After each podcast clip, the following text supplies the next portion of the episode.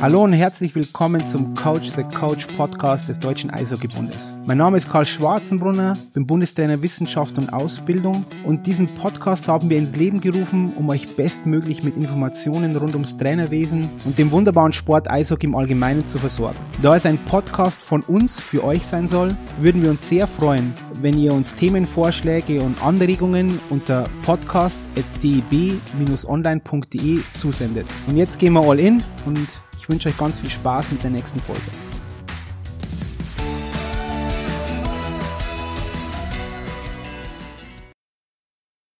Dann hallo und herzlich willkommen zu einer neuen Folge des DEB Podcasts Coach the Coach. Heute mit Ulla Koch, jahrelange Cheftrainerin des deutschen oder der deutschen Turnerinnen, ähm, Mitglied der Trainerkommission des DOSB, Vizepräsidentin oder war Vizepräsidentin des Rheinischen Turnerbundes, ausgezeichnet mit IOC-Preisen und, und, und, vier Olympische Spiele.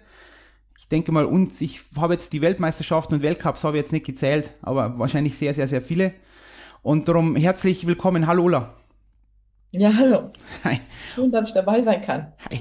Ola, vielleicht stellst dich du noch ein bisschen weiter vor. Ich habe jetzt ein paar Dinge einfach nur gesagt, so wie dein Werdegang war. Wie wurdest du Trainerinnen oder ja, Trainerin und auch Cheftrainerin dann des, der deutschen Turnerin? Ja, vielleicht äh, ganz kurz. Ich selber war keine so gute Turnerin. Ich habe zu spät angefangen. Ich war eigentlich eine gute Leichtathletin, habe mich dann in der falschen Abteilung angemeldet und so bin ich dann zum Turnen gekommen. Wirklich war und, das so? Also ist das ist, ja. ja? Ja, ich konnte gut weit springen, ich konnte wunderbar Schlagball werfen. Äh, ich war mal Kreismeisterin im Kugelstoßen und das relativ jung, habe natürlich immer ein bisschen geturnt, aber dann dachte ich, jetzt machst du das mal richtig und melde dich an und dann stand da so Geräte rum und kein, keine Weitsprunggrube und kein, äh, keine Kugel. Also habe ich dann das mit den Turngeräten äh, verändert. Okay. Und ich war immer, ich wollte eigentlich immer ins Internat äh, nach Frankfurt, aber ich war niemals gut genug. Und ich glaube, das hat mich auch motiviert, ja, zu sagen, ähm, ich will Trainerin sein, ich will sehen, dass ich Athleten gut entwickeln kann, dass ich die zu deren Zielen führen kann.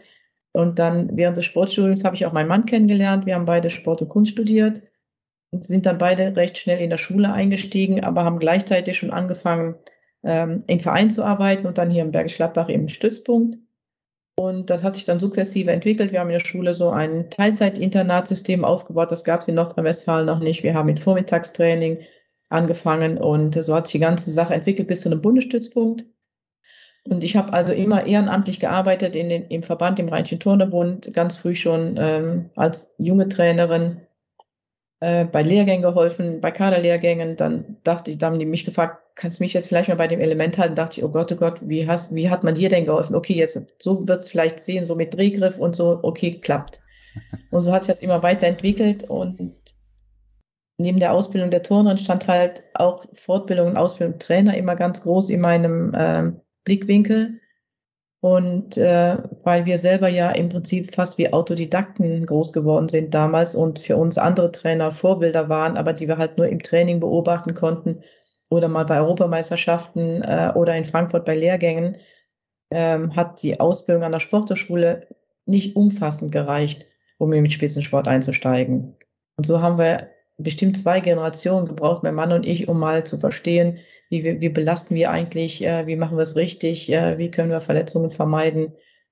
Und äh, wir haben viele Fehler gemacht am Anfang als junge Trainer und aber mit der Erfahrung und dann vor allen Dingen auch mit dem Weitblick über den Tellerrand, wenn man international unterwegs war, hat man doch dann Sachen einbauen können, die einen weitergebracht haben. Und ich habe dann auch relativ früh auch im DTB angefangen, mich um Nachwuchskonzepte zu kümmern, äh, im war TK-Vorsitzende ganz lange nach der Wiedervereinigung, ungefähr zehn Jahre, habe mit den Kollegen aus dem Osten versucht, das System ähm, mit einzubauen in unser System und kompatibel zu machen, wie wir den Westen und Osten äh, zusammenführen können. So sind zum Beispiel technische Normen entstanden bei uns, ja, Leitlinien, äh, wie wir Athleten ausbilden. Und äh, ich bin dankbar für diese ganze Zeit, dass ich da viel lernen konnte von den Kollegen aus dem Osten, weil die uns auch in vielen voraus waren, zum Beispiel Internatsführung, äh, Talentsuche und all diese Dinge. Und das haben wir halt einfließen lassen. Und ich glaube, das hat auch dazu geführt, dass wir uns wirklich gemeinsam nochmal verbessern konnten und uns langsam wieder so ein bisschen in die Weltspitze hinein bewegt haben. Und dann habe ich halt gleichzeitig auch den Nachwuchs im DTB ehrenamtlich gemacht. Mhm. Und als dann 2004 kein, nach den Olympischen Spielen und 2005 haben sie also Monate Nachfolger gesucht, beziehungsweise ähm, einen Cheftrainer gesucht. Wir hatten vorher nur eine halbe Stelle. Meine Vorgängerin war die Petra Nissinen, die jetzt, jetzt auch meine Biomechanikerin und Wissenschaftlerin ja in meinem Team ist. Und es haben sich einige gemeldet, die viel Geld verlangt haben, mit ihren Teams komplett kommen wollten. Und da hatte der DTB gar kein Geld, weil wir Alte auch lange nicht bei Olympischen Spielen als Team waren. Dann habe ich mir gedacht, Mensch, wir haben so guten Nachwuchs, du bewirbst dich jetzt mal selber, haben wir hier hausintern auch besprochen. Und dann habe ich mich halt 2005 beworben, habe ein Konzept geschrieben und seitdem bin ich halt Cheftrainer. Seitdem bist du Cheftrainerin. Ähm, da sind jetzt ganz viele Dinge, die ich ansprechen möchte, aber ich gehe jetzt mal das erste durch. Wart ihr, warst du dann mit, äh, mit deinem Ehemann, mit Dieter Koch, wart ihr auch auf derselben Schule, dann als Lehrer tätig? Als ja, wir waren, ja, wir, ja, wir haben erst beide an einer Schule in Leichlingen angefangen. Und dann wurde ein Lehrer in Bergisch Gladbach gesucht und dann haben die sich so ausgetauscht äh, und dann ist mein Mann zuerst nach Bergisch Gladbach in das Gymnasium Hergenrath gewechselt. Ich bin dann noch zwei Jahre in Leichlingen geblieben und wir haben dann auch unseren kleinen Sohn bekommen. Und dann haben die aber in der Schule, wo mein Mann war, auch noch eine andere Sportlehrerin gesucht und da bin ich dann komplett drüber gewechselt. Und da waren wir dann beide in Herkenrath an diesem Gymnasium und haben gemeinsam mit einem hervorragenden Direktor, der selber auch Sport als Fach hatte, äh, dieses System äh, Spitzensportförderung aufgebaut und haben auch alle Schulen in Bergisch Gladbach mit einbezogen. Also es waren dann nicht nur Schüler von unserer Schule in diesem Internat, Teilinternat, sondern auch von Gymnasien und Realschulen, die wir halt hier hatten. Basketballer, Schwimmer, Tennis, äh, Fußball, alles, was wir so hatten. Dann Ulla, weil das auch bei uns immer wieder Thema ist, hast du dich dann, du hast dich entschieden, dann diese Karriere als Lehrerin aufzugeben und dann komplett in den Spitzensport zu wechseln. War das so von einem Tag auf den anderen oder hast du dich da ein Jahr karenzieren lassen oder wie war dann der Übergang? Also es war so, dass ich in der Zeit, als ich noch Lehrerin war, schon mit so drei bis sechs Stunden teilweise beurlaubt war von meinem Job, um mich um dieses Teilinternat zu kümmern. Und als dann die Entscheidung fiel, wechsle ich jetzt komplett zur Cheftrainerin. Also es hat schon drei, vier Monate gedauert, bis ich den Schritt gewagt habe, weil mir hat die Schule immer totalen Spaß gemacht, weil es ein ganz anderes Klientel war als die Leistungssportler, mit denen wir zusätzlich täglich gearbeitet haben. Und äh, mir hat in der Schule auch Spaß gemacht, die Schüler dahin zu bringen, dass sie ihr Potenzial bringt. Wir haben zum Beispiel so äh, Sportgala eingeführt, alle zwei Jahre, an der 350 Kinder teilgenommen haben, mhm. wo wir also aus allen Kindern das Beste rausgeholt haben, was sie können. Jonglieren, Einradfahren, singen, tanzen, äh, alles, was möglich ist, was man in so eine Show reinbringen kann, das haben wir eben dann gemixt mit unseren Spitzensportlern. Und das waren tolle Veranstaltungen. Und weil wir so für die Schule auch viel gemacht haben, haben die mich natürlich auch oft freigestellt.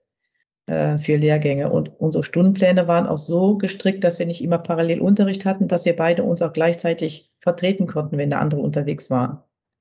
Und wir hatten Gott sei Dank gute Kollegen im Sport, die auch gesagt haben, okay, dann mache ich Vertretungsstunden, aber dafür haben wir die auch mal vertreten, wenn die was anderes mal vorhatten. Und dann kam der Übergang halt äh, mit einer halben Stelle. Erstmal bin ich Cheftrainer geworden, da war ich halb an der Schule und halb Cheftrainer für Junior und Senioren. Äh, und das ging dann bis 2007. Dann waren die Weltmeisterschaften, wo wir uns für Olympia wieder qualifiziert haben. Und dann habe ich an dem Abend unserer Qualifikation zum Sportdirektor und zum Präsidenten gesagt, wenn ich jetzt eine Olympia-Vorbereitung machen soll, geht das eigentlich nur mit voller Stelle und dann kann ich nicht noch halb an der Schule sein. Und ich bin halt unserer Schule auch ganz dankbar, dass sie mich in der Zeit in der Vorbereitung für die Weltmeisterschaften ganz oft freigestellt haben. Ja, und da war die Entscheidung halt komplett aus der Schule rauszugehen, war eine schwierige Entscheidung, weil ich halt immer eine Alternative zum Trainerjob hatte. Mhm. Ähm, und die mich auch immer stark gemacht hat, weil ich immer im Hinterkopf hatte, wenn was nicht funktioniert, ich habe immer noch ein zweites Standbein. Und ich finde, das ist ganz wichtig, dass man im Leben so ausgebildet ist, dass man, wenn mal irgendwo was schief geht, Alternativen hat im Leben. Und daher konnte ich mir halt auch oft leisten, schon mal meinen Mund aufzumachen, wenn es vielleicht nicht angebracht war. Ja, okay. Oder um Sachen zu kämpfen, die, die mir ganz, ganz wichtig waren, weil ich ja immer im Hintergrund hatte, okay, wenn was schief gehen kann, hast du immer ein Auffangbecken oder so ein ähm, Netz, wie beim Zirkus, wenn man am Trapez hin und her fliegt und wenn man was in die Hose geht, dann hat man so ein Auffangnetz. Aber ich habe dann den Schritt nie bereut, dass ich dann komplett in Spitzensport gewechselt bin, weil das so faszinierende Aufgabe auch war, diese Cheftrainerposten, äh, dass ich davon gar nichts missen will. Und jetzt, Ulla, möchte ich vielleicht ist ein bisschen abstrakt, aber ich versuche es mal, den Bogen zu spannen, weil dein Ehemann eben, Dieter Koch, ist ja dann auch von der Schule weggegangen, war ja dann Koordinator Olympische Sportarten NRW, in Bayern war mal tätig und so weiter, oder? Der ist dann auch Vollzeit in den Leistungssport reingegangen.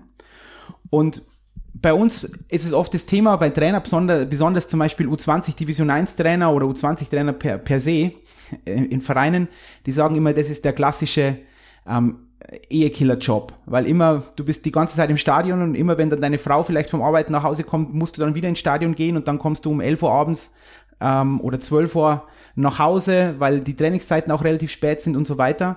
Wie, wie habt ihr das gemanagt? Weil Leistungssport heißt viel, viel Reisen, das wissen wir beide. Wir sind mit Sicherheit über die Hälfte des Jahres irgendwo, aber nicht zu Hause. Wie, wie habt ihr das in den Griff bekommen? Wenn du darüber sprechen möchtest, Ulla, natürlich. Naja, äh, wir waren natürlich beide im, im, im gleichen Beruf und ähm, haben natürlich zu Hause viel über alle Themen gesprochen, die natürlich in dem Beruf auftauchen. Und das war vielleicht ähm, das, was unsere Familie nicht so gut getan hat, weil jetzt im Nachhinein unser Sohn uns vorwirft, dass wir zu wenig Zeit für ihn hatten. Aber das müssen wir halt hausintern auch klären, wie wir das aufarbeiten. Ähm, es gab Zeiten, da war es relativ schwer, vor allen Dingen, als ich äh, erfolgreich wurde als Cheftrainerin und äh, mein Mann dann kurzfristig äh, in die Schule auch zurückkehrte und ganz unglücklich war. Aber auch da haben wir uns lange darüber unterhalten und dann die Regelung gefunden, weil er unglücklich war und unbedingt in dem Trainerberuf weiterarbeiten wollte. Okay, dann bewirb dich mal, schau dich mal in Europa um. Und dann hat sich bei den Europameisterschaften 2011 beim Bankett abends, bei uns gibt es immer Bankett, ich weiß nicht, ob es bei euch auch sowas gibt. Ihr seid wahrscheinlich viel zu viel, aber bei uns gibt es am Ende immer so eine Abschlussveranstaltung. Äh, mit, mit manchmal mit manchmal gut, manchmal nicht so gut organisiert, aber meistens sehr gut organisiert. Und da war halt ein großer Saal und dann waren die runden Tische und da saßen die Nationen zusammen. Sag ich, jetzt geh mal durch Europa und guck mal, ob du irgendwo einen Job findest, wo die dich gebrauchen können. Weil so geht's ja nicht weiter. Du bist schlecht gelaunt, äh, du fühlst dich nicht mehr integriert, äh, du willst Trainer sein. Und das hat keine 20 Minuten gedauert. Da haben die Briten zugeschlagen in Vorbereitung auf London und haben gesagt, wir brauchen dringend jemanden in Cardiff. Und dann ist er dann drei Monate später ähm, mit unserem Bus nach Cardiff und hat da erstmal äh, zwei Jahre gearbeitet und danach fünf Jahre in Bayern. Das hat ihm gut getan und wir wussten beide, dass ihm das gut tut und uns auch, äh, weil ähm, wenn dann das Ungleichgewicht entsteht, dass der eine unglücklich wird, weil vielleicht alles nicht mehr so gut läuft. Und das kann ich mir in anderen Ehen dann auch vorstellen.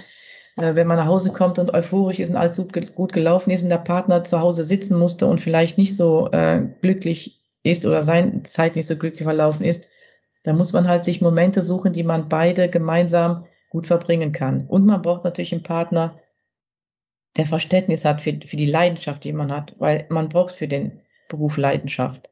Und äh, man braucht äh, Motivation, man braucht äh, alle Zeit der Welt, die man investieren will. Also die sieben Jahre, die der Dieter weg war von zu Hause, das waren meine produktivsten, weil ich konnte meine Zeit selber einteilen, ich konnte entscheiden, wann ich was mache, ich konnte nachts arbeiten oder sonntags arbeiten und das geht halt mit Familie nicht. Und da muss man ganz, ganz rücksichtsvoll miteinander umgehen. Aber ich finde, man darf sich als Trainer auch nicht beklagen, dass man an Wochenenden arbeiten muss. Man weiß ja selber, dass das ein Beruf ist, der auch am Wochenende stattfindet. Und da gibt es viele Berufe, die am Wochenende arbeiten. Ärzte, äh, äh, Zugfahrer, äh, Verkäufer, die am Wochenende aufhaben Geschäfte. Und wenn man weiß, dass der Beruf das beinhaltet, dann darf man sich, wenn man ihn dann macht, nicht darüber beklagen. Und äh, so haben wir uns eigentlich niemals über fehlende Wochenenden beklagt. Aber wir haben immer intensiv wirklich unseren Urlaub genutzt. Und das machen viele Trainer auch schlecht. Wir hatten immer gute Partner bei uns in der Halle. Zum Beispiel Weihnachten waren wir immer zwei Wochen Skilaufen. Wir haben immer die Weihnachtszeit genutzt, äh, um schon vorm Heiligabend mit unserem Sohn in die Schweiz zu fahren, auf die Bettmeralp, da oben Ruhe zu finden, äh, da die Geschenke auszupacken. Es gab ja nicht viele, weil man musste ja alles mit hoch auf die Alm schleppen. Und äh, wir sind dann vertreten worden von unserer Trainerin, die das gemacht hat. Wer Weihnachten trainieren wollte, die Halle war da. Und dafür haben wir sie vertreten, wenn sie da mit ihrem Mann mit der Schule im Februar äh, auf Skifreizeit fahren wollten, haben wir ihre Gruppen auch genommen. Also das haben wir sehr gut organisiert. Und wir haben immer versucht, die ersten zwei Wochen der Sommerferien frei zu machen. für, das, für den ganzen Stützpunkt, für den ganzen Verein. Das heißt natürlich auch eine gute Planung machen mit den Eltern, damit die rechtzeitig ihren Arbeitgebern Bescheid sagen können.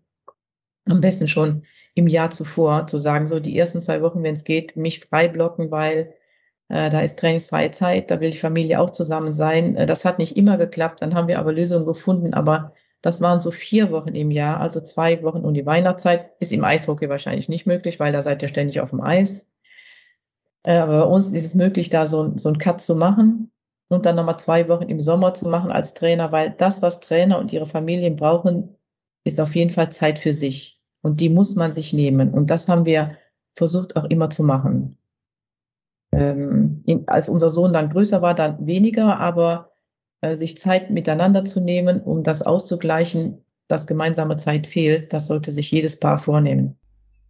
Ja, ich kann da nur zustimmen. Ich denke, ist alles gesagt eigentlich zu dem Thema. Aber ich möchte nur eins unterstreichen wenn wir, es muss halt jedem Trainer oder jeder Trainerin klar sein, dass es einfach azyklisch ist, weil das höre ich oft, ah, okay, meine ganzen Freunde haben am Wochenende Zeit und ich vielleicht nur Montag.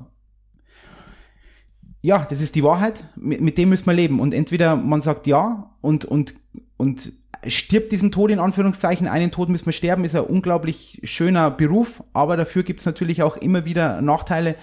Und auch alle Dinge, die du gesagt hast. Es gibt so viele andere Berufe, die auch dieses haben. Und da muss man sich dann einfach dafür oder dagegen entscheiden. Ich finde, es ist auch fair, wenn man dann sagt, na, kann ich nicht machen, will ich nicht machen, ich möchte Wochenenden haben. Okay, dann ist es halt einfach der falsche Beruf, ja. Das ist halt, ist halt einfach so. Oder ich will nicht reisen, ist halt schwer. Oder ich möchte auch nicht mobil sein, ich möchte immer mein Leben lang bei einem Verein sein, das ist halt auch schwer, ja. Also besonders bei uns in Mannschaftssportarten, wenn ich mich entwickeln will, dann muss ich auch, muss ich mir im Klaren sein, dass ich auch Ortswechsel vollziehen muss. Dem muss man einfach umgehen können. Ja, das habe ich ja meinem Mann gesehen. Der war, wie alt war er denn? Über 50, als er sich entschieden hat, ins Ausland zu gehen. Und da schließen ja einige schon manchmal ab und sagen, nee, jetzt bewege ich mich überhaupt nicht mehr. Mhm. Das hat ihm richtig gut getan. Das hat unser gut getan, weil ich bin dann auch nochmal nach Cardiff rübergeflogen. Ich war in München, äh, habe wieder neue Leute kennengelernt, neues Netzwerk gemacht. Und ähm, in anderen Berufen ist es heute auch so, dass man öfters wechselt, auch den Standort wechselt. Und von daher, wer sich dazu entscheidet, darf sich hinterher nicht beschweren. Dann vielleicht noch, was du vorher auch gesagt hast, diese, diese Koordination in Anführungszeichen oder Zusammenführung am System Westen, System Osten. Kannst du es noch ein bisschen näher ausführen? Wo, wo waren da die größten Unterschiede oder vielleicht war es auch, wo war, wo war es auch gleich? Weil es muss ja nicht immer alles verschieden sein. Nein, die, also der große Unterschied lag erstmal schon in der Jahrgangsgestaltung, äh, weil ähm, der Osten hatte immer ähm, die Schuljahre zusammengefasst in Jahrgängen und wir haben immer die ganzen Jahrgänge zusammengefasst. Und äh, jetzt im Nachhinein, und dann haben wir es umgestellt auf Jahrgänge, weil wir auch sagen, die Union-Europameisterschaften ist halt der Jahrgang, der 14 und 15 Jahre alt ist und nicht die halb 15 und halb 16 sind oder halb 14 noch. Das haben wir umgestellt. Im Nachhinein äh, bin ich mir gar nicht mehr sicher, ob das so gut war, weil die Wissenschaft ja auch zeigt, dass gerade die ähm, Spätgeborenen im Jahr oft schon als Talente verloren gehen, weil sie halt so jung sind. Aber da denken wir jetzt auch drüber nach, dass wir da äh, unser System ändern und zum jahrgangsübergreifend arbeiten. Also das war eine Umstellung. Dann haben wir gar nicht mit technischen Normen und Tests gearbeitet vorher im Westen. Also wir haben äh, zur Kadernominierung nur Wettkampfergebnisse äh, genommen, aber nicht äh, Kraft und Ausdauer und solche Sachen, Beweglichkeit abgetestet, um das in die Kriterien mit einzubeziehen. Und das war toll, dass, dass wir dieses System aufbauen konnten und äh, das hat uns auch sehr weitergeholfen. Darf ich da, darf ich da einhaken, Ulla? Warum? Ja. Warum? Weil man, das ist ja, könnte man auch wieder konträr sehen, oder? Man sagen, okay, es gibt Wettkampf, ist das das Einzige, was zählt. Und ob der jetzt XYZ beweglich ist oder, da können wir vielleicht auch nachher nochmal drauf kommen, ob der ein Kilo mehr oder sie ein Kilo mehr oder weniger hat. Egal, ähm, wenn es funktioniert, funktioniert's. Nein? Also wir machen ja diese, diese Tests, äh, die in die Kadernominierung mit einfließen, nur bis, also am Anfang haben wir es bis Altersklasse 14 gemacht, mittlerweile machen wir es bis Altersklasse 12, damit ihr dann ab 13 individueller gefördert werden und wir in den Lehrgängen, weil dann meistens haben wir die mit 13 schon alle gesichtet. Es kommen äh, ganz selten bei uns äh, Spätentwickler dazu mit 14 oder 15, also ganz, ganz selten. Aber dass wir bis 12 noch lenken können über mit technischen ähm, Leitlinien und auch mit Kraftleitlinien, weil wir müssen bis zu einem bestimmten Alter müssen die Doppelseite können, die müssen mhm. das und das können, die müssen die Grundlagen können, die ihr ja auch habt, ja, und die müssen wir ab. Also das ist, kann ich nur sagen, das war eine sehr gute Veränderung, die wir gemacht haben. Okay. Und äh, ab äh, bei den größeren dann zählen halt dann nur noch die Wettkampfergebnisse.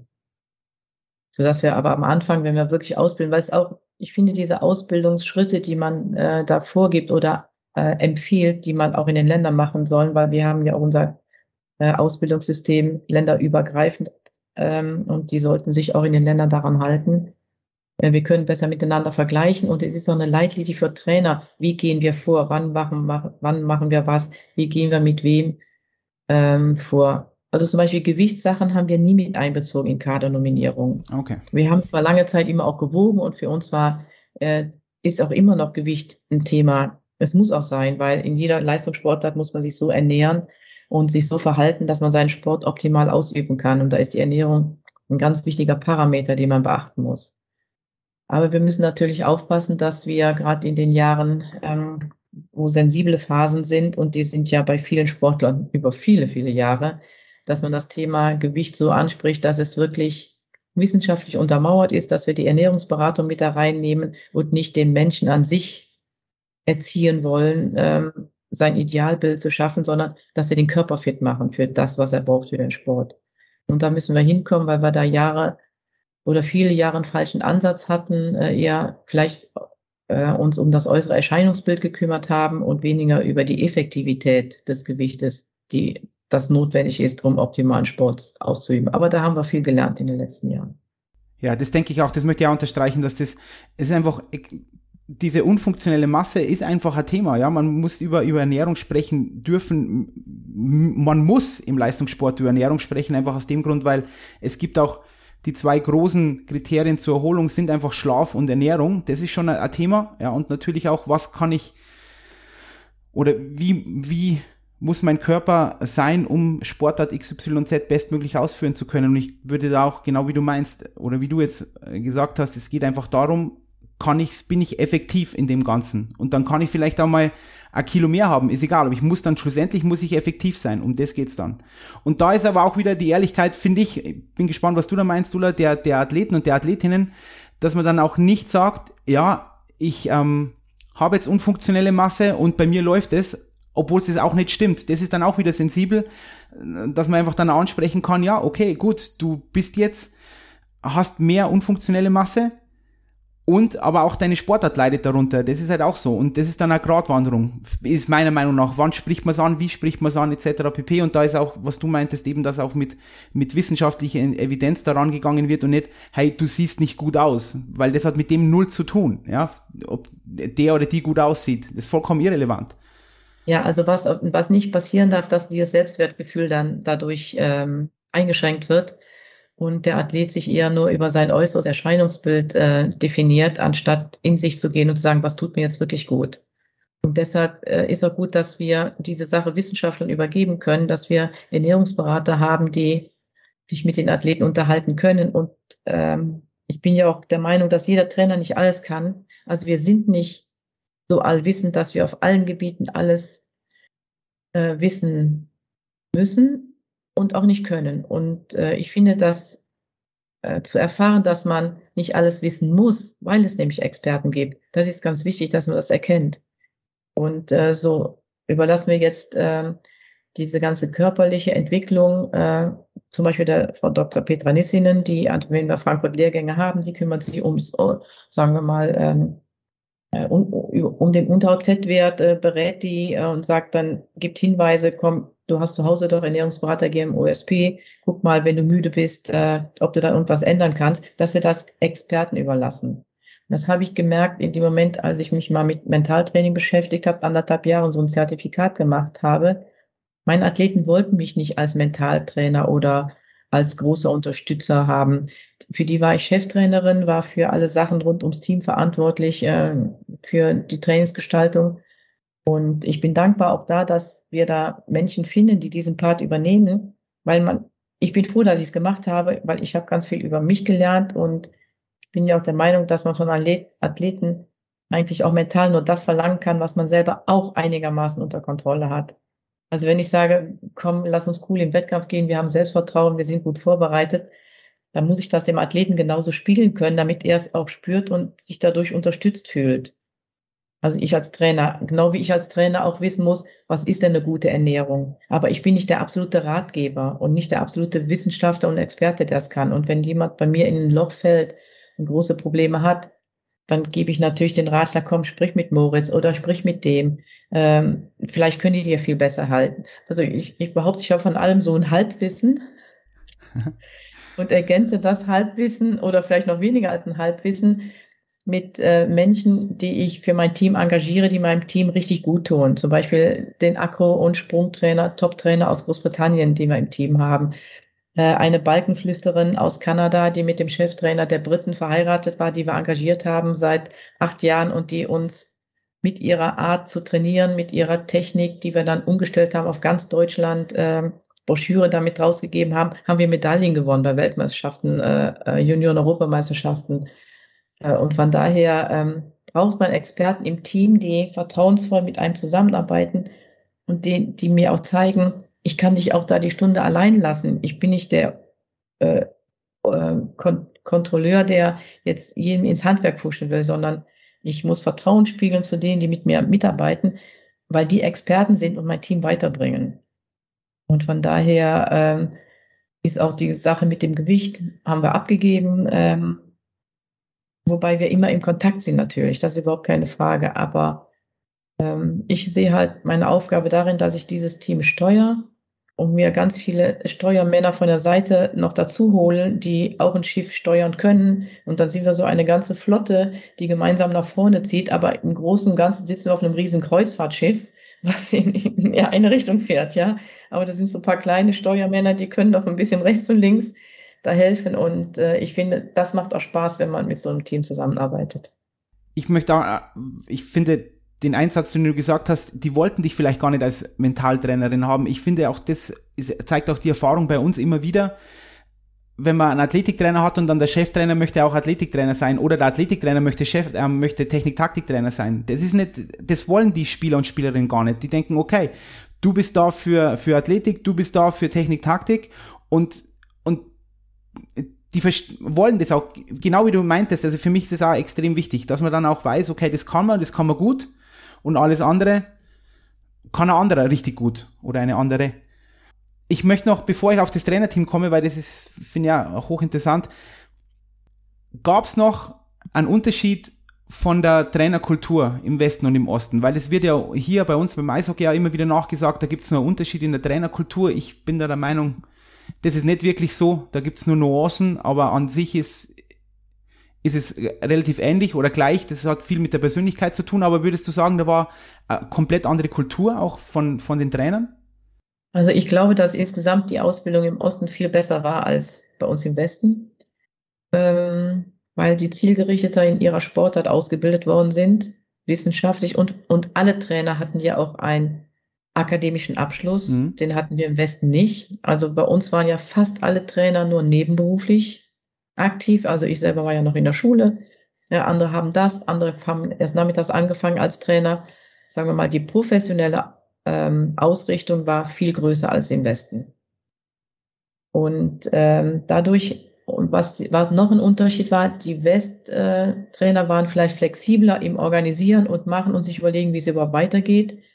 Und äh, im Osten war es halt so, die waren in ihrem Zentrum und rundherum war halt ein großes System, was für sie gearbeitet hat. Und das gab es im Westen ja gar nicht. Äh, wenn ich bedenke, wie sich der Westen, also jetzt aus meiner Sicht im, im Spitzensport in den äh, Jahren dann ab 1990, das sind jetzt über 30 Jahre, entwickelt hat, äh, das ist enorm. Also zumindest in meiner Sportart. Also im Gegensatz zum Osten waren wir Amateure. Okay. Wir hatten zwar auch hauptberufliche Trainer, aber dieses System, da kann man nicht miteinander vergleichen. Da waren die schon hochprofessionell. Und das hat sich also von dem, von dem, sagen wir mal, die waren bei 100 Prozent, wir waren vielleicht bei 20 und jetzt sind wir, haben wir uns vielleicht auf 60 eingependelt. Okay.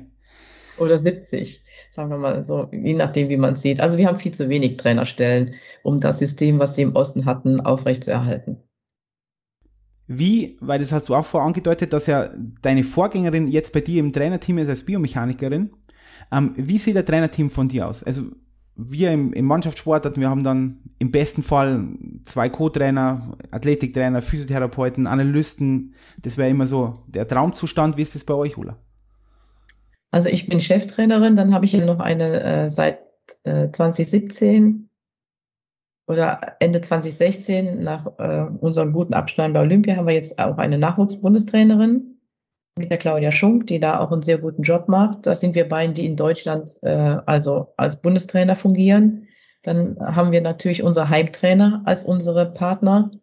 Die meisten, also alle sind hauptamtlich beschäftigt, weil die alle auch in Bundesstützpunkten arbeiten. Also es ist Chemnitz, Stuttgart, äh, Mannheim, Karlsruhe, Köln. Das sind so die Hauptstädte, die, äh, wo wir unsere Athleten generieren, weil wir sie dann auch zentral zusammenfassen in Internaten. Ähm, und es kommen ganz oben halt immer weniger äh, Stützpunkte dazu oder immer weniger Orte dazu. Also am Ende konzentriert es sich auf diese fünf äh, Orte.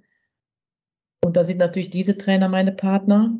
Dann habe ich äh, ungefähr sieben Physiotherapeuten, die aber alle externe sind, die eigene Praxen haben oder angestellt sind, die wir dann zu den Lehrgängen hinzuholen und die auch mit uns zu Olympischen Spielen und Weltmeisterschaften fahren. Dann habe ich, haben wir einen ähm, Verbandsarzt, in Ulm, den äh, Dr. Rainer Eckhardt, der schon auch mit mir an der Sporthochschule studiert hat, also den ich schon ganz lange kenne, der jetzt zum ersten Mal mit bei Olympia war okay. und super glücklich ist, dass er Tokio erlebt hat und dem hat Corona all das nichts ausgemacht. Er war so froh, dass er nach so vielen Jahren mit uns im Team endlich nach Olympia konnte.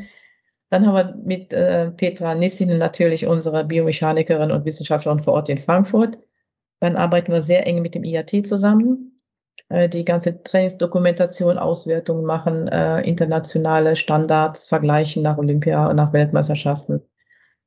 So, dann arbeite ich ganz eng mit der Sporthochschule in Köln zusammen. Äh, die haben uns Momentum damals, hat uns arg unterstützt mit dem Professor Meesters. Jetzt sind wir auch mit der ganzen Psychologie da und machen unsere Leistungsdiagnostik, auch psychologische, also Sportdiagnostik über Köln. Äh, dann habe ich natürlich ähm, meine Freelancer aus dem Ausland, die dazukommen zu den Lehrgängen, wie den Akrotrainer, Sprungtrainer, die Balkenspezialistin, dann eine Choreografin aus Israel, die jetzt durch die Pandemie natürlich alle drei konnten gar nicht kommen, auch vorbereitende Olympische Spiele war nicht möglich, dass sie reisen durften. Ähm, das hat uns ein bisschen gefehlt jetzt beim Ergebnis in, in Japan. Ähm, diese Freelancer-Sachen, also ein Baustein davon hat gefehlt. So, das ist so im Großen und Ganzen. Natürlich meine Abteilung Olympischer Spitzensport beim Deutschen Turnerbund. Äh, da sind ähm, fast acht Leute, die sich rund um uns kümmern und äh, Einkleidung, äh, Sponsoren, natürlich die ganzen DOSB-Geschäfte, die da abgewickelt werden müssen, äh, Trainer Außenfortbildung, all das gehört halt so, zu dem zu dem, sagen wir mal, größeren Kreis, der rund um das Team arbeitet. Und Ulla, wie viele Leute sind jetzt dabei oder welche von diesen Trainer und Trainerinnen du bereitest dich, du ziehst jetzt alle zusammen, ähm, bereitest dich auf Olympia vor und fährst dann zu Olympia. Was ist da dein, dein, dein, dein Mitarbeiterstab? Also dann fährt, jetzt durften wir einen Physio mitnehmen, einen Arzt. Und dann durfte ich einen Trainer noch mitnehmen. Das ist äh, der Trainer aus Stuttgart, der hat auch die meisten Athleten dabei und auch die besten Athleten. Und in der Vorbereitung waren wir ja in Tokio äh, vorher am äh, chinesischen Meer in Yuezhou City äh, zehn Tage. Da war noch die Trainerin von Sarah Voss dabei, einer guten Athletin aus Köln, also zu dritt. Und dann haben wir drei eigentlich die Vorbereitung, dann die Endvorbereitung gemacht und die Jana durfte dann nicht mit ins Dorf. Die ist dann in dem Vorbereitungsort geblieben im Trainingslager. Da hat sich dann leider unsere Reserveturnerin die Achillessehne abgerissen und da mhm. mussten die beiden dann früher wieder zurückfliegen, weil sie dann direkt operiert worden ist. Und wir machen es halt so, dass wir bei allen Lehrgängen die Heimtrainer dabei haben. Okay. Und äh, weil die halt ganz eng mit den Athleten auch verbandelt sind und ganz eng auch deren Ansprechpartner. Und meine Aufgabe ist dann halt so ein Team zusammenzuführen und äh, dann den Trainer mitzunehmen. Also normalerweise fahren zur Weltmeisterschaft fahren wir dann mit drei Trainern. Und das war meistens der Trainer, der die meisten dabei hat und die beste. Mhm. Und äh, dann sprechen wir uns aber in dem Team auch so gut ab und das harmoniert auch meistens hervorragend.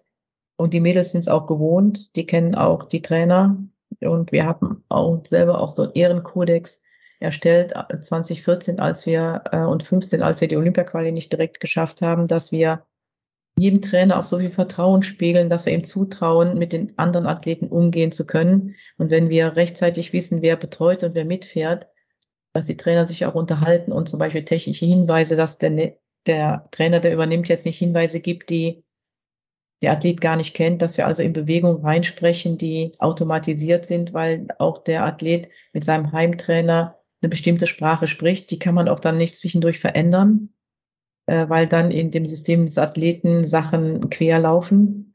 Und da muss man wirklich aufpassen, dass man da ähm, sich so reinarbeitet und auch so gut mit dem Heimtrainer versteht, dass der auch seine Geheimnisse preisgibt. Aber bei uns hat fast keiner Geheimnisse. Äh, die Trainer tauschen sich untereinander aus, die helfen sich gegenseitig. Hast du da ein Problem, was können wir da noch machen?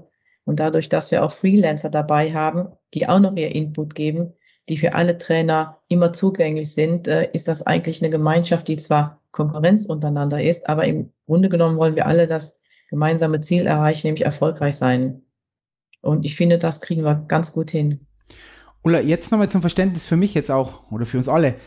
Wie oft trainierst du dann mit den Athletinnen wirklich du jetzt? Weil das ist auch ein bisschen, hört sich an wie bei uns, wenn wir, wir haben vielleicht zwei Maßnahmen und dann ist schon Weltmeisterschaft. Weil das ist ja immer das Los des Bundestrainers oder der Bundestrainerin, dass sie nicht immer mit den Athleten und Athletinnen trainieren, sondern sie sind ja in Vereinsmannschaften. Bei euch sind halt in Stützpunktsystemen, aber bei uns sind es eben in Vereinsmannschaften. Wie oft trainierst du dann wirklich mit denen?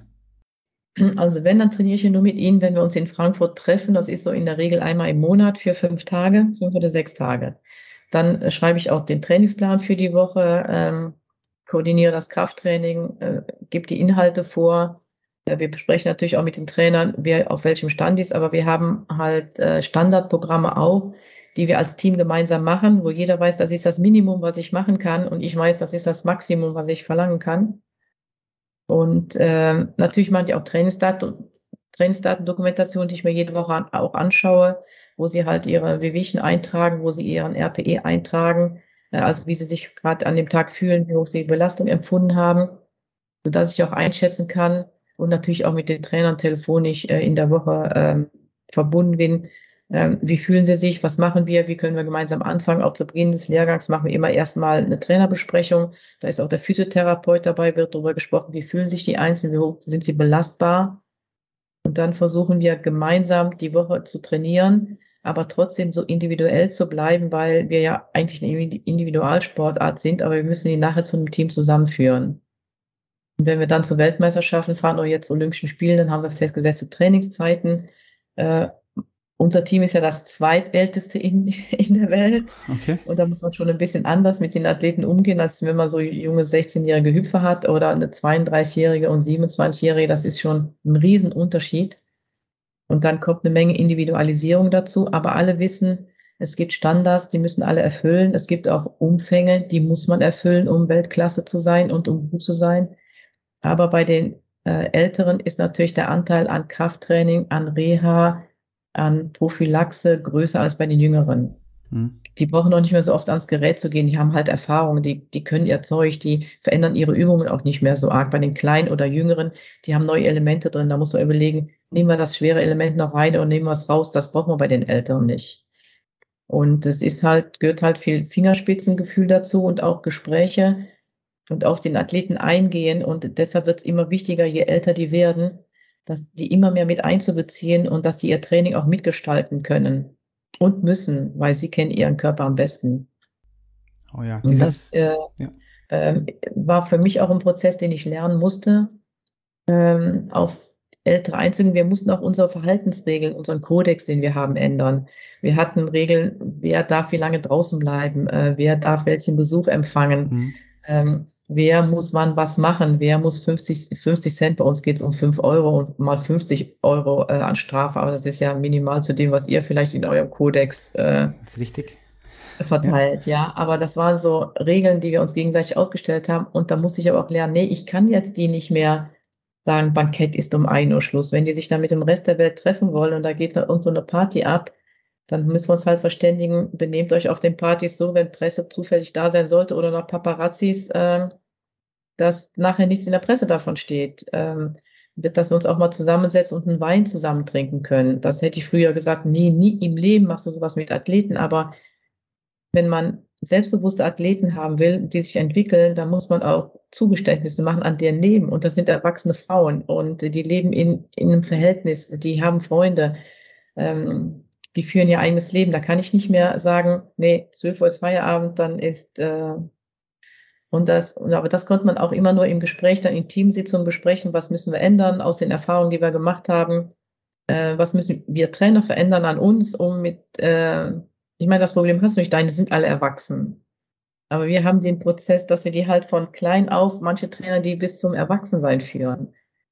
Also ich finde, das ist schon alles, was du angesprochen hast, ich kann einfach nur zustimmen, weil auch, auch natürlich in Nationalmannschaften, da gibt's ja dann wie es bei uns halt äh, gibt es Spieler, die sind vielleicht dann 17 Jahre alt, auch im Nationalteam auch oder bei Vorbereitungen und dann hast du eben einen, einen 32-Jährigen, wie du sagst, und einen, der schon sehr, sehr viel Schnee gesehen hat. Ein alter Wolf und die muss man anders behandeln. Übrigens auch im Training, auch was du alles sagtest, da bin ich auch felsenfest davon überzeugt, dieses alle müssen gleich behandelt werden, auch in der Teamsportart ist meiner Meinung nach komplett überholt und einfach falsch, ja. Ich sage nicht oft, dass irgendwas falsch ist, aber weil es gibt viele Wege, die nach Rom führen, aber das finde ich wirklich falsch, ich persönlich.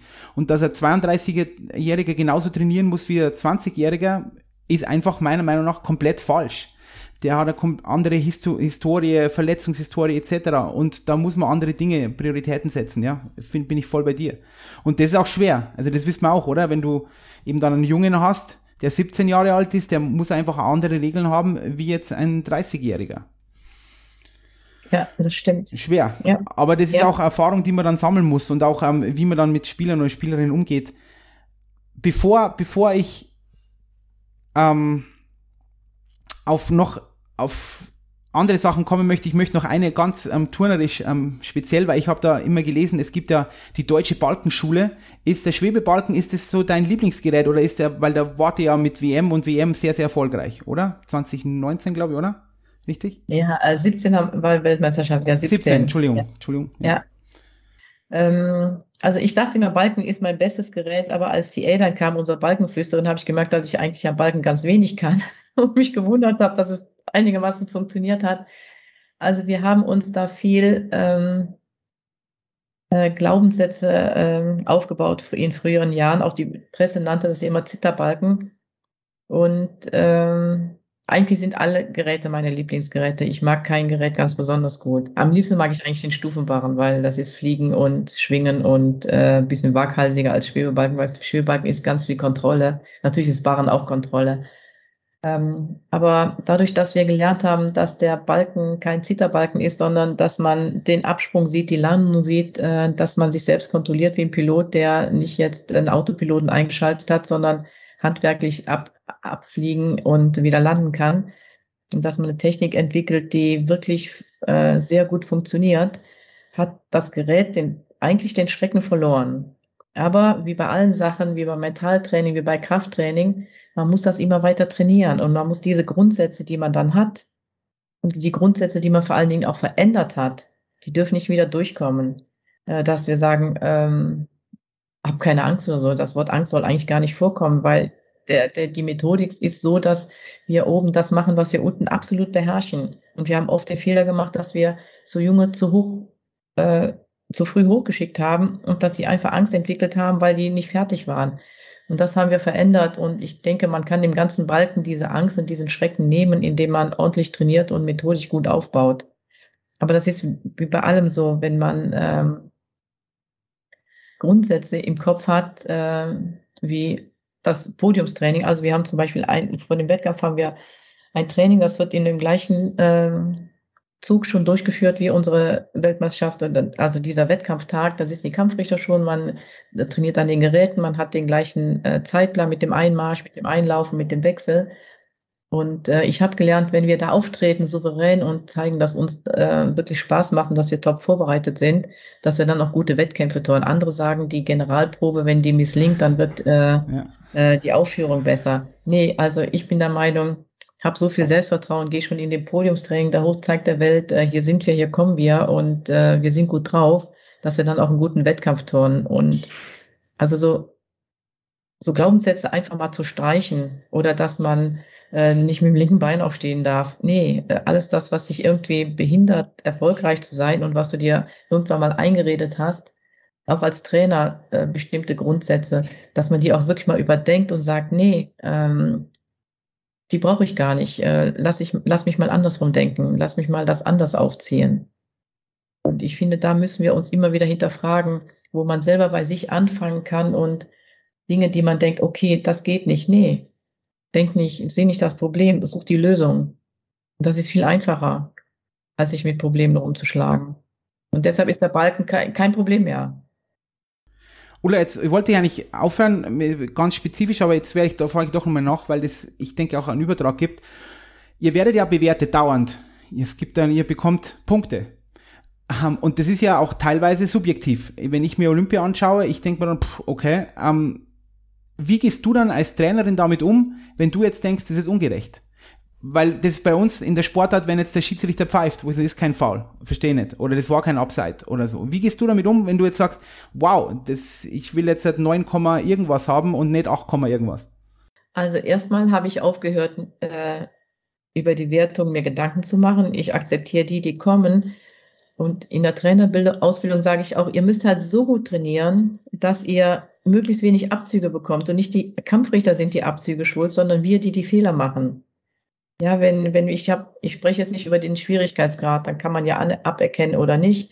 Aber wenn du halt du technisch nicht brillant turnst und nicht exzellent, dann kriegst du auch manche Sachen nicht anerkannt, zum Beispiel in der Gymnastik bei Sprünge und Drehungen. Wenn die Drehung nicht ähm, 360 Grad rum ist oder 720, dann kriegst du die Drehung nicht anerkannt. Und das muss man akzeptieren. Deshalb muss man so gut machen, dass man äh, sich keine Schwächen äh, leistet. Und dann haben wir haben ja diesen Schwierigkeitsgrad, der sagen wir mal, Simon Biles macht am Boden Schwierigkeitsgrad von 6,8. Unsere machen einen, weil, sie, weil wir in der Akro nicht so gut sind, bei 5,4 vielleicht oder 5,3. Da kannst du nicht viel ändern. Aber die zehn Punkte, die du hast für die Ausführung, die kannst du bestimmen. Und die kannst du selbst bestimmen, wie viel du davon bekommst. Weil die Kampfrichter sind sehr gut ausgebildet und ich habe selten erlebt, dass ich in der Zeit als Cheftrainer dass wir zu wenig Punkte bekommen haben oder weniger, als wir uns erhofft haben. Ich habe ein einziges Mal in meiner ganzen Karriere mal einen Protest eingelegt. Da ging es, protestieren kann man aber nur gegen die Schwierigkeitsnote. Ah, okay. Und ja, und das war im Juniorenbereich, da war ein Teil, das musste in Handstand sein und das war kritisch und ich denke, na ja, äh, leg mal einen Protest ein, vielleicht hast du ja Glück und wir hatten Glück und die hat dann anstatt Bronzemedaille bei Junioren-Europameisterschaft ist dann auf Gold hochgesprungen durch diesen Protest. Aber ich muss sagen, ähm, ich erziehe meine Athleten dazu, dass sie ganz viel Respekt haben vor den Kampfrichtern, äh, dass sie respektieren, dass da Menschen sitzen, die natürlich mit ihrem Auge in Bruchteil von Sekunde entscheiden müssen, ist es jetzt ein Zehntel Abzug oder drei. Und ähm, meine Devise ist immer, gebt denen so wenig Angriffsflächen äh, wie, wie, wie nötig. Und wir müssen akzeptieren, was da am Ende dabei rauskommt. Und mein Team ist auch so, dass also ich habe das Gefühl, dass wir weltweit sehr gut bewertet werden, dass wir uns nicht beschweren müssen über das, was wir an Wertung bekommen. Und das spiegel ich auch meinen Athleten. Weil da sitzen ja bei dem sitzen dann acht oder sechs, beim Deutschen sitzen vier. Okay, da können schon mal Fehler passieren. Aber man kann ja auch Einspruch einlegen, halt aber nur gegen die Schwierigkeit, nicht äh, gegen die Ausführung. Aber wenn du den, den Kampfrichtern zeigst, dass du sie respektierst, dann respektieren die Kampfrichter auch mal, wenn du mal nachfragst, musste das dann so sein oder warum ist es so? Und wir halten es auch so, dass wir nach jedem Wettkampf die Kampfrichterin eine Analyse machen über das, was die Athleten gezeigt haben. Und wir diese Analysen, äh, die, die jeder Einzelne bekommt, ähm, allen zugänglich machen. Also dass nicht nur eine sagt, oh, ich kriege immer das und das abgezogen oder bei mir sind die besonders streng, sondern alle kriegen von allen diese Begutachtung, damit jeder sehen kann, Mensch, die Kampfrichter haben nicht nur bei mir was ähm, noch zu verbessern oder hätten was zu verbessern und geben mir Tipps, was ich besser machen kann. Wow, die andere an der Stelle, die andere an der Stelle. Und so haben wir dieses Gezank um, ich fühle mich benachteiligt, ziemlich minimiert. Okay. Ich, da war so viel drin, wo ich einfach nur unterstreichen kann, auch bezüglich am Schiedsrichter, dieser gegenseitige Respekt und ja, dass man auch mal am Anfang die Schuld bei sich selber sucht, weil man zum Beispiel beim Eishockey Foul begangen hat, weil man einfach äh, Stellungsspiel schlecht war oder zu langsam, seine Beine nicht bewegt hat und dann einfach mit, mit dem Schläger haken musste zum Beispiel und nicht immer sagt, ah, die Schiedsrichter. Bin ich voll bei dir. Ich bin, ich bin da immer, ich bin ein bisschen Rugby geprägt, weil ich mir immer denke, weil ich ja dort auch war und, und das ist ein kompletter anderer Umgang auch mit Schiedsrichtern, so unglaublich respektvoll und äh, mit, ähm, ja, mit Anstand in Anführungszeichen und bei uns ist dann oft so, ah, ja, es sind Emotionen und die müssen raus und ich denke mir, da muss gar nichts raus, ja, also das, die müssen schon raus, aber im Spiel und nicht gegenüber dem Schiedsrichter, aber großes Thema. Ich habe jetzt ähm, einen anderen Themenblock, den möchte ich kurz einführen und zwar, vielleicht ist jetzt auch ein bisschen klischeehaft, weil du eine Trainerin bist, aber ich mache es jetzt trotzdem. Ich ähm, ab 2017 war Heim-WM in Köln ähm, Eishockey und da gab es immer so ein Symposium und da war die äh, Melody Davidson, das ist so die erfolgreichste ähm, Eishockey-Trainerin überhaupt aus Kanada. Und die hat dann, mit der habe ich dann auch abends, auch bei so einem Bankett oder Treffen gesprochen und habe gesagt, Melody, ähm, es gibt momentan eine deutsche A-Trainerin in in ganz im Eishockey, in ganz Deutschland. Und was denkst du, was kann ich machen als, als verantwortlich in der Trainerausbildung, dass ich mehr Frauen nach oben bekomme? Also generell natürlich noch auch beim C-Trainer beginnen, aber dass ich mehr, mehr Trainerinnen bekomme. Und sie sagt, es gibt einen großen Grund, Frauen muss man fragen, Frauen muss man abholen.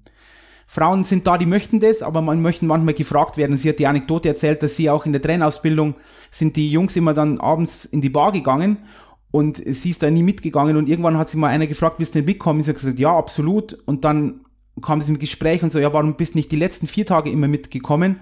Und dann hat sie gesagt, mich hat keiner gefragt.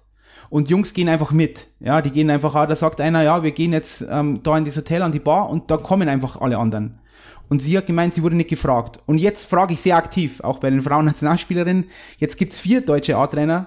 Ähm, ja, das ist in, von 2017 bis jetzt ist das schon okay. Da muss noch viel mehr passieren. Aber würdest du das auch unterstreichen? Jetzt habe ich ganz viel geredet, Ulla, aber würdest, bist du der Meinung, man muss fragen? Ja, man muss absolut fragen, weil äh, Frauen sind nicht die, die direkt auf die Bühne springen wollen. Wir haben ja sogar unser Podium, da sind wir nochmal so 60, 80 Zentimeter erhöht bei den großen Wettkämpfen. Ja, das machen Männer viel, viel lieber. Ähm, aber wenn man Frauen fragt, also ich, ich habe ja viele Frauen, die bei mir äh, die Alpha-Tiere sind in den Stützpunkten. Mhm. Also es gibt, es gibt keinen Stützpunkt, der von einem Mann bei uns gemacht wird. Oh, wirklich? Okay. Ja, und äh, wobei abends an der Bar ist so, ich habe ja die Wiese, ich bin die Letzte, die geht, damit keiner über mich sprechen kann. okay. Ja, und, das ist Einstellung. Äh, ja, und unsere Frauen, also äh, die können wir dann schon eher mal mit einem Tee locken äh, oder mit einer Apfelschorle äh, länger zu bleiben. Äh, und dann kommt es natürlich auch darauf an, dass, wie man es vielleicht gestaltet. Aber es stimmt, man muss Frauen abholen, man muss Frauen mitnehmen. Und ich kenne wirklich viele gute Frauen, die auch einen Top-Job machen. Ähm, aber auch jetzt, meine Nachfolge ist ja immer noch nicht bestimmt. Ähm, da könnten auch Frauen äh, Nachfolgerin werden, denen ich das super gut zutrauen. Aber die fühlen sich nicht, nicht bereit. Und ähm, wobei es gibt auch im Moment keine Männer, die bereit sind, das zu machen. Das ist jetzt ein anderes Thema. Aber ich denke schon, Frauen muss man abholen und mitnehmen. Ähm, aber es gibt auch Frauen, die von sich aus sagen, so, ich würde das auch gerne machen und ich mag's. Und wir haben weltweit auch im Turnen äh, einige Cheftrainerinnen, auch von Top-Nationen, die da ganz oben sind. Auch die Russen haben jetzt eine Frau zum ersten Mal da oben. Und ich denke, man braucht Zeit für die Entwicklung. Und wenn, wenn wir genug Role Models haben, die zeigen, es geht, und wenn die auch zeigen, dass sie äh, neben Erziehung zu Hause und all die Aufgaben, die man so hat, äh, dass man das erfüllen kann. Wobei ich glaube auch, die Entwicklung zeigt, dass junge Paare ganz anders aufgestellt als äh, die alten herkömmlichen ähm, Männer-Frauen-Aufgaben, äh, die man zu Hause erledigen hat. Ich kenne ganz, ganz tolle Männer, die ihre Sachen zu Hause genauso super organisieren, äh, wie Frauen es auch machen oder gemeinsam machen. Ich finde, da tut sich viel. Und deshalb äh, glaube ich schon, dass immer mehr Frauen auch in den deutschen Sport kommen können. Gut, dann machen wir weiter, dann fragen wir weiter, Ulla, und schauen, wo die Reise hingeht. Ja. Ähm, vielleicht noch Tokio ganz kurz und dann gehen wir wirklich noch mal ein bisschen mehr auf, auf die Trainer und Trainerinnen ein. Ganzkörperanzug, großes Thema. Du hast mir wie gesagt, die Helden in den Strumpfhosen. Ähm, war das, ich frage das jetzt einfach mal, du bist dich schon tausendmal gefragt worden, ich frage dich einfach nochmal das war nicht, war das wirklich geplant von euch oder ist es einfach passiert? Also ich glaube, am Anfang ist es einfach passiert. Voriges Jahr ähm, Karneval habe ich mit einem niederländischen Trainer in Köln gesprochen. der seine Turnerin bei einer Europameisterschaft zwei Jahre vorher im Bodenfinale hatte auf Cats getanzt, das ganze Gesicht geschminkt hat, äh, wie eine Katze, super. Und das ist 50-50 äh, war dafür, die anderen waren dagegen. Und der internationale Turnerbund hat reagiert, wer das macht, kriegt fünf Zehntel abgezogen. Also zu starkes Schminken. Und dann sagt er mir, ach, er, dann wird er, seine Idee wäre, dann macht er mal eine Bodenchoreografie und dann würden, würde er dann eher einen langbeinigen Turnanzug anziehen, der dann passt zu dem Finale. Und dann habe ich gesagt, naja, geht bei mir gar nicht, wir sind da Boden nicht so gut, wir kommen niemals ins Finale. Also ich habe die Idee auch schon mit den langen Beinen. So, und dann äh, eine Woche später auf dem Lehrgang sagte mir eine Athletin von uns, eine unserer Top-Athleten, ich fühle mich manchmal richtig nackt vor Koch. Und da sage ich, na, ist doch kein Problem. Man könnte ja auch lange, lange Beine machen. Und so entstand diese Idee, äh, dass man das anzieht, wie man sich wohlfühlt. Wir wollten damit gar nicht Zeichen setzen oder sowas, sondern weil das, das Team ist natürlich auch älter, sie ist erfahrener, äh, das sind junge Frauen, die ihre Meinung äußern können und wollen. Und so hat sich das entwickelt. Wir wollten dann erst voriges Jahr im Frühjahr schon bei den Europameisterschaften antreten, dann bei den Olympischen Spielen letztes Jahr. Das ist ja dann alles, hat ja alles nicht stattgefunden. Und dann konnte sich dieser Anzug entwickeln, auch die Idee mit dem Team gesprochen. Die Älteren waren direkt dafür, die Jüngeren sagen, nein, ich würde weiter auf kurz. Und viel Widerstand war auch bei den Trainerinnen. Okay. Äh, die Männer haben sich eigentlich so ein bisschen zurückgehalten, aber die Trainer sagen, ja, warum macht er jetzt sowas? Und ist doch nicht nötig, die sehen alle top aus. Ja, aber wenn sich jemand nicht so fühlt, dann soll er halt äh, eine lange Hose anziehen. Und dann haben wir halt besprochen, Okay, jetzt in Basel dieses Jahr treten wir dann zum ersten Mal mit einem langen Anzug auf. Ist zwar ein Einzelwettkampf, dann hatten wir einzelne Modelle entwickelt, äh, die auch schon im Weg nach Olympia jetzt 21 gingen. Und dann schlug das ja schon in Basel ein wie eine Bombe.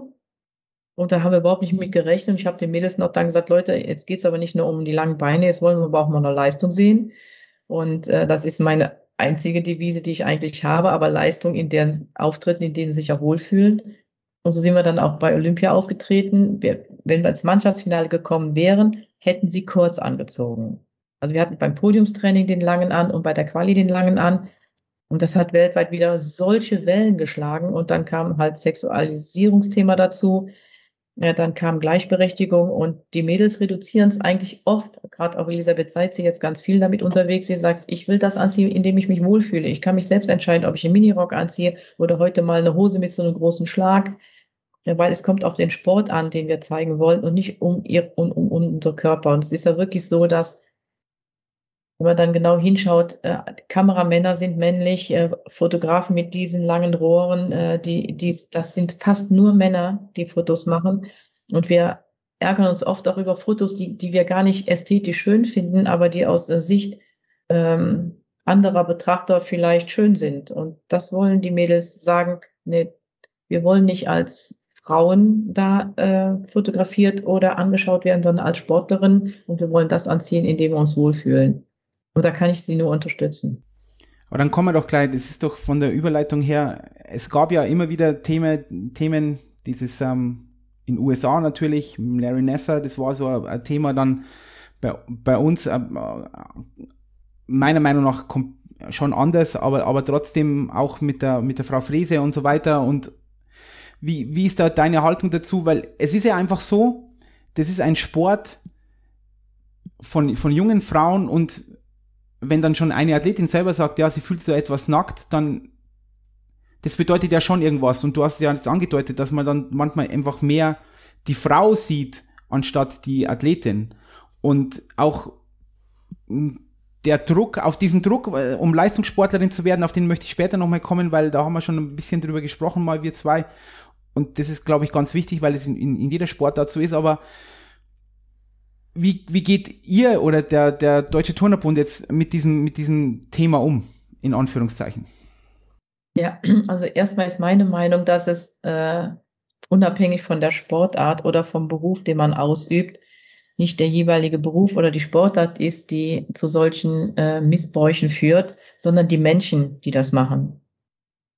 Ja, ich, ich, ich, ich kann hervorragender äh, Tischler sein, aber trotzdem, oder Tischlerin, wie mhm. heißt das jetzt Tischlerin? Klar, und trotzdem ja. ein Mensch, der äh, äh, Verbrechen verübt. Und von daher möchte ich dies von nicht nur aufs Turnen alleine beziehen, sondern zu sagen, es liegt an dem Menschen, nicht an der Sportart.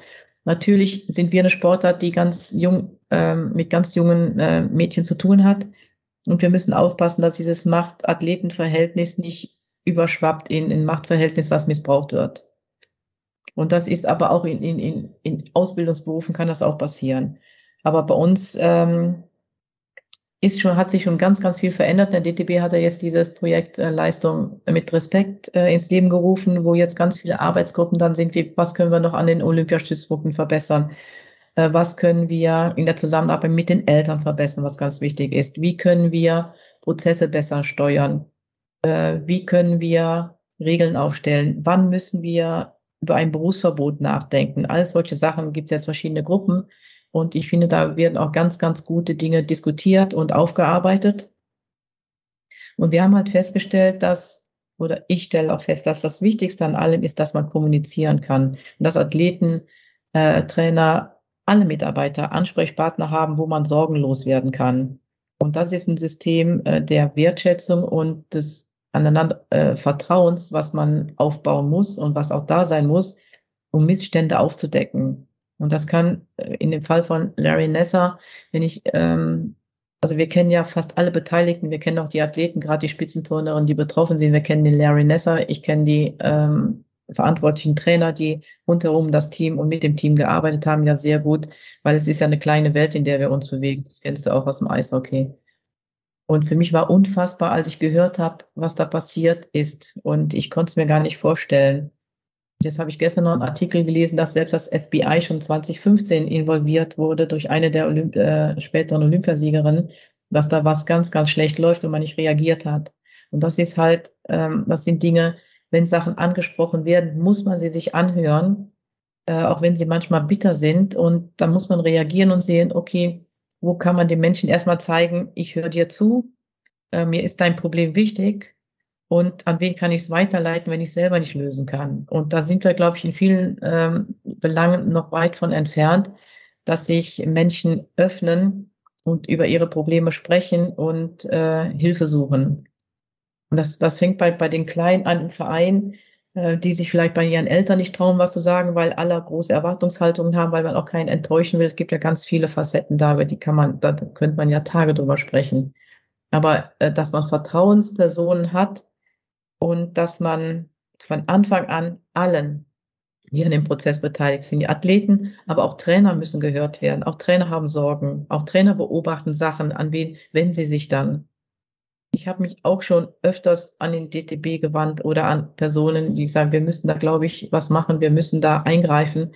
Da läuft nicht alles rund. Aber bis das in Gang kommt und bis dann auch die Verantwortlichen in den Stützpunkten oder sogar in den Bundesstützpunkten oder in den Olympiastützpunkten darauf reagieren, weil sie sagen, oh, eigentlich klappt es trotzdem ganz gut und wir haben ja auch Erfolg mit der Sache. Ist es denn wirklich so schlimm? Und äh, da müssen wir offen, offenere Ohren haben. Damit, äh, wenn Menschen in Bedrängnis sind und Not haben, dass wir denen wirklich ähm, Vertrauensleute aufbauen und äh, Vertrauen geben, dass man sich äußert. Es kann ja auch mal sein, dass ein Vorwurf gar nicht stimmt, dass es einfach eine so eine subjektive Empfindung ist, die, die, die einen vielleicht beschäftigt, weil man ganz schlecht drauf ist, weil man Sorgen hat. Dann wird eine kleine Sorge zu einer großen Sorge. Und äh, man muss ganz sensibel umgehen mit dem Thema, weil hinter allen Beschwerden stehen ja Menschen, die davon betroffen sind, als Täter oder als Opfer. Und man muss, bevor jemand jemand zum Täter macht oder sich jemand als Opfer fühlt, muss man ja auch sehen, ja, wie können wir, die, wie können wir es denn lösen? Und wenn es natürlich Verbrechen sind, die begangen sind, werden, da gibt es überhaupt keine Frage, das muss geahndet werden. Aber es ist ein ganz schwieriges Thema, weil die Menschen sind jetzt so, so sensibilisiert mit vielen Sachen, äh, auf die sie negativ reagieren. Okay, was wir alles nicht mehr sagen dürfen, wie unsere Sprache sich verändert, äh, wo wir jetzt aufpassen müssen. Ich denke jetzt mal an den Kameltreiber von Tokio. Ja. Wenn auf der anderen Seite jemand steht und sagt, schnappt dir den Kartoffelfresser und der meint jetzt unseren Radfahrer, nur da waren jetzt keine Kameras. Ich finde, das sind Sachen, die sind so emotionell und wir erwarten ja auch Emotionen auch von Trainern. Wir erwarten auch Emotionen von Athleten. Aber man muss jetzt so aufpassen, dass man mit Worten, die man früher ganz selbstverständlich genutzt hat, also wenn, wenn ich dreckig nach Hause kam, weil ich immer irgendwie dreckig war, meine Mutter sagt mir, du siehst wieder aus wie ein Zigeuner. Ja, das darf man doch heute gar keinem mehr sagen. Mhm. Und das sind so Dinge, die, wo fange ich an, jemanden zu verletzen? zum Beispiel psychisch, dass er sich nicht mehr wertgeschätzt fühlt, weil alle so sensibilisiert, sensibilisiert werden, äh, pass auf jedes Wort auf, was du sagst. Und manchmal trifft man manches Wort halt noch immer richtig, äh, wenn man was ausdrücken will. Und, und dann, wo fängt psychische Gewalt an? Wo fängt Mobbing an? Wo fängt an, dass man Athleten zerstört? Oder wann äh, werden Trainer behandelt, dass sie nicht mehr zurechtkommen in ihrem Leben? Es ist wirklich schwer. Ich denke, wir sollten uns trotzdem so ein bisschen mehr dickere Haut anschaffen, und nicht immer dünnhäutiger werden oder diese Dünnhäutigkeit vielleicht sogar benutzen, um andere zu schaden. Ähm, und ich finde, da müssen wir wirklich aufpassen, dass wir uns nicht vor lauter Selbstkontrolle verlieren. Da sind so viele ähm, Dinge jetzt drin. Ich möchte eins noch ausführen, weil das immer, immer wieder kommt oder nicht ausführen, sondern unterstreichen. Auch wenn ich über das Thema spreche, und dann so, ja, ihr redet jetzt immer, ihr wollt, dass die Athleten sich irgendwo hinwenden können und reden und so, das ist ja nicht genug und, und, und ich sage immer, das hört sich so leicht an, es ist überhaupt nicht einfach. Dass man jemanden zuhört, wirklich aktiv, dass sich jemand traut, auch mit jemand über irgendwelche Themen zu sprechen, das ist meiner Meinung nach immer noch der, der Kern des Ganzen, was du jetzt auch klar ausgeführt hast. Und das hört sich so einfach an, aber es ist überhaupt nicht einfach und es ist überhaupt nicht leicht. Und wenn man in diesen Strukturen ist, es ist auch manchmal, finde ich, schwer, auch von außerhalb von, äh, die nicht in Leistungssportstrukturen sind, da zu verstehen, wie, wie, wie der Druck ist. Ähm, das ist wir sind ein Dampfkochtopf, finde ich. Da, was andere in vielleicht zwei Jahren erleben, ähm, erlebt man im, im, im Leistungssport in, in zwei Wochen oder so ja, oder vielleicht in fünf Jahren erleben. Und so viel Druck von außen, die ganze Welt schaut zu und so weiter. Ja, ist ein extrem schwieriges Thema und wir werden jetzt auch keine abschließende Lösung finden. Aber ich möchte das auch ausführen, einfach was du meintest. Wir müssen auch lernen zuzuhören und auch wirklich zuzuhören und nicht nur Lippenbekenntnisse schaffen, dass wir irgendwelche Anlaufstellen und dann ist aber keiner da oder hört kann wirklich keiner zu, das ist einfach egal. Und das ist der Unterschied. Und wenn man das gut macht, dann dann kriegt man das in den Griff auf alle Fälle. Zu diesem Thema weiter Leistungssport, weil jetzt kommt noch ein großer Block, da müssen wir durch, wir zwei jetzt, Ulla. Leistungssport heißt Leistung bringen. Und das hängt auch ein bisschen, was du jetzt vorher gesagt hast, wo, wo fängt der, der, die Grenze an, wann ist zu viel Druck, hat man jetzt, das war jetzt das Thema auch mit der Simone Biles, oder, die, die so öffentlich gemacht hat, wo, wo fängt dieser große Druck an, wo hört auf, wie viel Druck dürfen wir machen als Trainer, als Eltern, ähm, wann müssen Eltern reagieren, auch, auch dort werden wir keine Uhren, also kein Kochrezept aufstellen, aber das ist ein Thema, über das man sprechen muss, weil wenn wir Leistungssport wollen, müssen wir Leistung bringen. Und Leistung heißt auch manchmal, dass es, dass es unangenehm ist. Und wie, wie, wie ist da dein Standpunkt, Ulla? Also ich glaube, was wir verändern müssen in der Kommunikation mit den Eltern, mit den Athleten, dass wir ihnen von vornherein noch deutlicher sagen, was Leistungssport bedeutet. Und dass man da auch Absprachen trifft. Also wenn ich weiß, ich habe eine 100%-Woche, ich brauche neun Wochen oder sieben Wochen, je nachdem vor dem Höhepunkt brauche ich, brauche ich eine Zeit mit so hoher Belastung, äh, dass man an Grenzen gehen muss, vielleicht sogar überschreiten muss, aber das gemeinsam. Also dass man die Athleten äh, mit einbezieht und wenn die Jünger sind natürlich auch die Erziehungsberechtigten. Also wir brauchen von einem Wettkampf die und die Belastung. Wir brauchen, ich sage jetzt mal, 100 Beinheber. Wir brauchen so viele Übungen. Wir, wir müssen Hit-Training machen, dass wir fast auf den Knien aus der Halle kriechen. Wenn wir im Wettkampf erfolgreich sein wollen, müssen wir im Training so hart trainieren, dass wir so widerstandsfähig sind, um den Druck beim Wettkampf aushalten zu können. Das kann man nur mit hartem Training. Und vielleicht haben wir verpasst, öfters oder mir mitzuteilen, dass Leistungssport halt nicht auf dem Sofa und auf der Couch und Medaillen werden nicht auf der Couch oder durch, durch Couch liegen gewonnen, sondern durch hartes, hartes Training. Und wenn man den Körper fit machen will und dazu dann natürlich auch die mentale Stärke, weil das ist ja eins, wenn, wenn der Kopf nicht stimmt, dann stimmt der Körper nicht. Und wenn der Körper nicht fit ist, dann bricht irgendwann auch selbst äh, der beste, ähm, äh, die beste Mentalität oder die beste mentale Stärke zusammen, weil man sich einfach schlecht fühlt.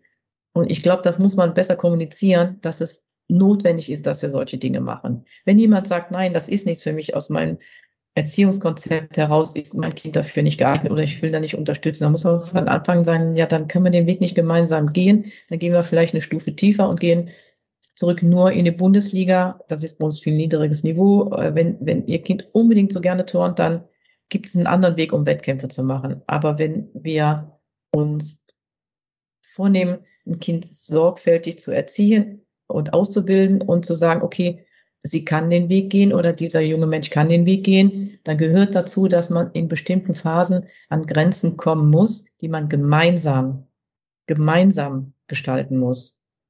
Und ich glaube, das habe ich zum Beispiel an unserem HIT-Training gelernt. Wir hatten ja ähm, dann mit der Sporthochschule Projekte gemacht vor zehn, elf Jahren, wo wir uns, unter, uns untersuchen lassen und unsere äh, sagen wir mal, maximale Sauerstoffaufnahmekapazität, die war so wie von normalen Hausfrauen. Und da mussten wir einfach ran und da haben wir HIT-Training gemacht. Und wir haben viele Formen von HIT kennengelernt, die die wirklich bis zum Rand der Erschöpfung gebracht haben. Und am Anfang waren alle boah, ganz kritisch, aber am Ende war es so, wenn ich dann Hitkreis jetzt in Frankfurt mache, dann sagen die, also ist jetzt eigentlich zu wenig, wir müssen mehr machen. An der Stelle geht die Herzfrequenz runter.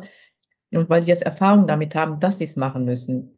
Und äh, das, muss, das muss man Athleten klar machen und Eltern auch. Die kommen mal nach Hause und sind kaputt und schimpfen ihr, über ihren Trainer. Aber wenn man erfolgreich sein will, muss man an Grenzen gehen.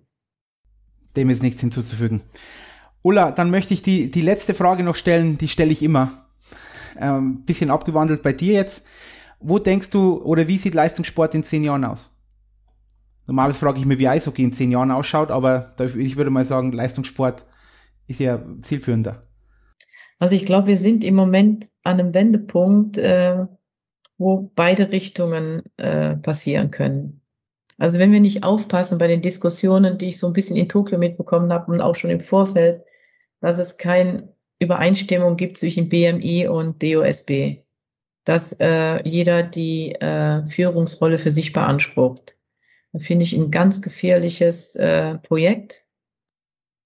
Und ähm, ich kann nur sagen, dass die Menschen, die ich in Tokio erlebt habe, rund um Dirk Schimmelfennig, einen gigantisch guten Job da gemacht haben, auch im Vorfeld und äh, hochqualifiziert sind, den Spitzensport voranzutreiben.